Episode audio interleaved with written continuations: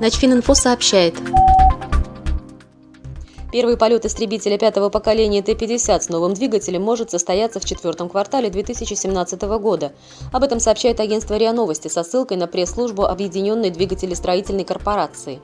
Перспективный авиационный комплекс фронтовой авиации Т-50 – это многоцелевой истребитель пятого поколения.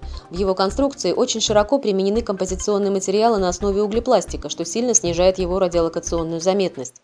Для нового истребителя подготовлена многофункциональная радиоэлектронная система, которая не только обнаруживает наземные воздушные цели, но и решает задачи навигации, опознавания, радиоэлектронной разведки и противодействия. Т-50 вооружен сдвоенной модернизированной 30 миллиметровой пушкой, в боекомплект которой входит 100 снарядов. Основное вооружение, две ракеты ближнего боя и 8 среднего радиуса действия, располагаются в двух внутренних отсеках. Кроме того, 14 ракет могут быть размещены на внешних точках подвески. Т-50 впервые поднялся в воздух в январе 2010 года. Широкой публике он был представлен на авиашоу «МАКС-2011». Начфининфо. Информационный портал для военнослужащих.